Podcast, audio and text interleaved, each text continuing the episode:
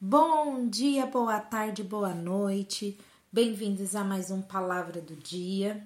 E hoje eu quero compartilhar com vocês uma mensagem maravilhosa que podemos identificar aqui em Mateus 9, dos versículos 1 até o versículo 4, onde diz: Jesus entrou num barco e atravessou o mar até a cidade onde morava.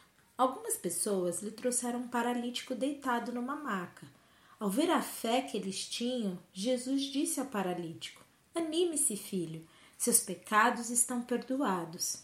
Alguns mestres da lei disseram a si mesmos: Isso é blasfêmia. E Jesus, percebendo o que pensava, perguntou: Por que vocês reagem com tanta maldade em seu coração?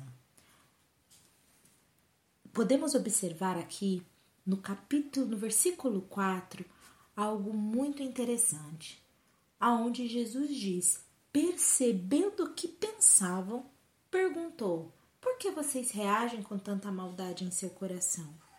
Aqui podemos observar algo que muitas vezes passa desapercebido ou muitas vezes nem damos atenção, que é a fonte dos nossos pensamentos é o nosso coração. E a pergunta que eu quero te fazer é: o que está dentro do seu coração ultimamente? Do que você tem enchido o seu coração? Você tem enchido o seu coração de verdades? Você tem enchido o seu coração da palavra do Senhor? Você tem enchido o seu, o seu coração daquilo que a Bíblia diz que você é? Ou você tem enchido o seu coração de preocupações, enchido o seu coração com palavras do que os outros disseram, você tem enchido seu coração de dúvidas, questionamentos, inseguranças. Isso é muito importante pensarmos com frequência porque a fonte da vida está no nosso coração. E muitas vezes acreditamos que só são coisas da nossa cabeça e não tratamos a causa raiz, que é do nosso coração. Muitas das nossas inseguranças, dos nossos temores, das nossas dúvidas brotam do nosso coração.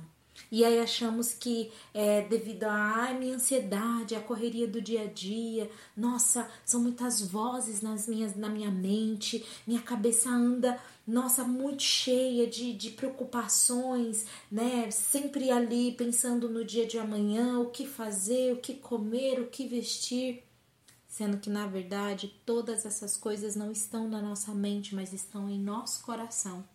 E é no coração que devemos focar.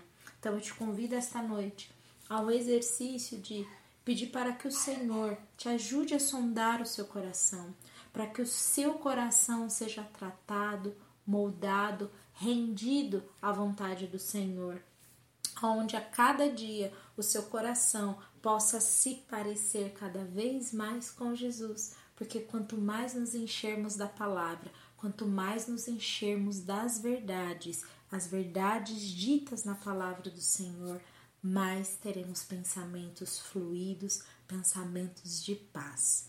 Que o Senhor abençoe sua vida. Fiquem com Deus.